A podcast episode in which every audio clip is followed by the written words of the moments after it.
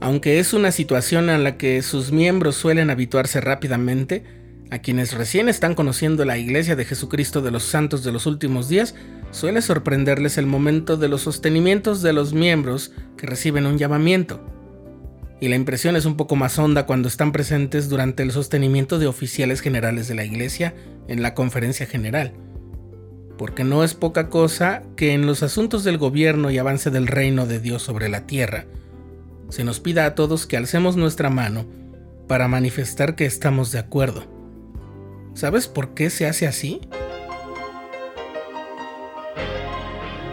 Estás escuchando el programa diario, presentado por el canal de los santos de la Iglesia de Jesucristo de los Santos de los Últimos Días.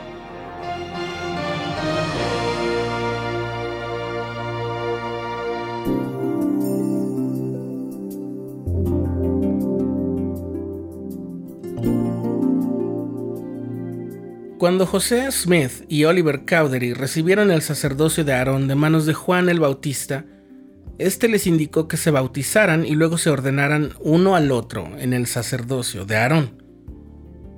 Pero cuando recibieron el sacerdocio de Melquisedec, se les instruyó a que esperaran a que otros creyentes decidieran por votación si estaban dispuestos a aceptarlos como sus líderes para ordenarse como élderes y líderes de la iglesia.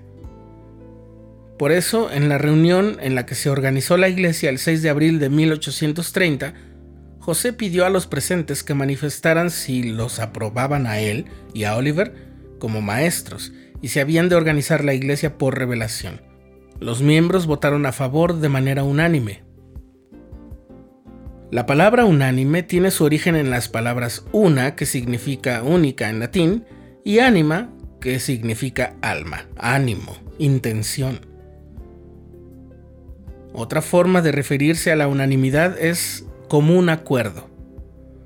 Por eso es de notar la revelación que se encuentra en la sección 26 de Doctrina y Convenios que dice, todas las cosas se harán de común acuerdo en la iglesia, con mucha oración y fe. Aquello de levantar la mano para votar, sostener a líderes y tomar decisiones mediante el voto, llevar minutas o actas y agendas para las reuniones, no era una novedad. Eran procedimientos bastante usuales entre iglesias, departamentos de gobiernos, clubes, organizaciones, que emulaban las prácticas de la Cámara de los Comunes de la Gran Bretaña, especialmente cuando querían dar formalidad a sus hechos, tales como la fundación de una empresa, la creación de un club o la organización de una iglesia. Como es de suponer, al someter algún asunto a votación, en cierto momento se producen votos en distintos sentidos, y también ocurrió en la iglesia. Incluso una revelación recibida en 1841 que se halla en la sección 124 de Doctrina y Convenios reconocía la posibilidad de que los santos no ratificaran llamamientos extendidos por revelación. Un mandamiento os doy, dice la escritura, que llenéis todos estos oficios y aprobéis o desaprobéis en mi conferencia general a las personas cuyos nombres he mencionado. En la mayoría de las organizaciones en el mundo, esa dificultad se resuelve tomando la determinación de actuar según la mayoría de los votos. Incluso se han elaborado muchas definiciones distintas de lo que debe considerarse una mayoría, aplicadas a diferentes circunstancias y situaciones. Pero esa forma de tomar decisiones deja abierta la puerta a dos situaciones. Al sentimiento de no estar de acuerdo y sentirse un poco presionado a seguir lo que la mayoría dicta, y llegó a ocurrir en la iglesia que unos miembros objetaron que se conservara a algunos hermanos en sus llamamientos, así como también llegaron a votar en mayoría que algunos hermanos se mantuvieran en sus llamamientos a pesar de que el profeta consideraba que ya no eran aptos. Y la otra situación era que a fin de convencer a otros miembros de votar en uno u otro sentido, se generaban debates que si en un principio eran aislados, respetuosos y sobrios, comenzaron a ser muy frecuentes, encendidos y perjudiciales.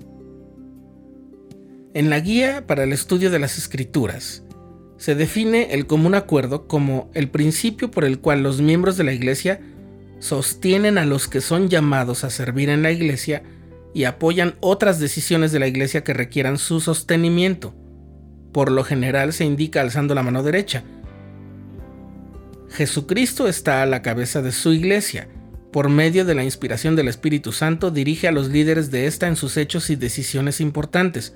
Sin embargo, todos los miembros de la Iglesia tienen el derecho y el privilegio de sostener o no sostener los hechos y las decisiones de sus líderes. Así aparece en la guía para el estudio de las Escrituras. Esta explicación es de enorme importancia porque de ningún modo se debe entender que el intercambio de ideas y opiniones sea algo vedado o prohibido. Los consejos de barrio, estaca, misión y en general los consejos de la iglesia y los quórumes y organizaciones locales de la iglesia deliberan en consejo. Pero todo ello pasa antes del momento en que se presenta un llamamiento, por ejemplo, para que se sostenga de común acuerdo. Y es hasta entonces cuando se emiten los votos. Y si llega a haber votos emitidos en contra, las personas son referidas a sus líderes locales para que hablen de sus inquietudes, porque tienen el derecho de hacerlo. El elder Mark E. Peterson, que fue miembro del Quórum de los Doce Apóstoles, explicó que no son los miembros de la iglesia quienes llaman a los hermanos a servir como sus líderes. No es el pueblo quien los llama. La voz que dirige en la iglesia es la voz del profeta, vidente y revelador, debidamente escogido por revelación y aceptado por el voto de los miembros en la conferencia general de la iglesia. Es el Señor quien llama, y nuestro voto es para expresar nuestra aceptación.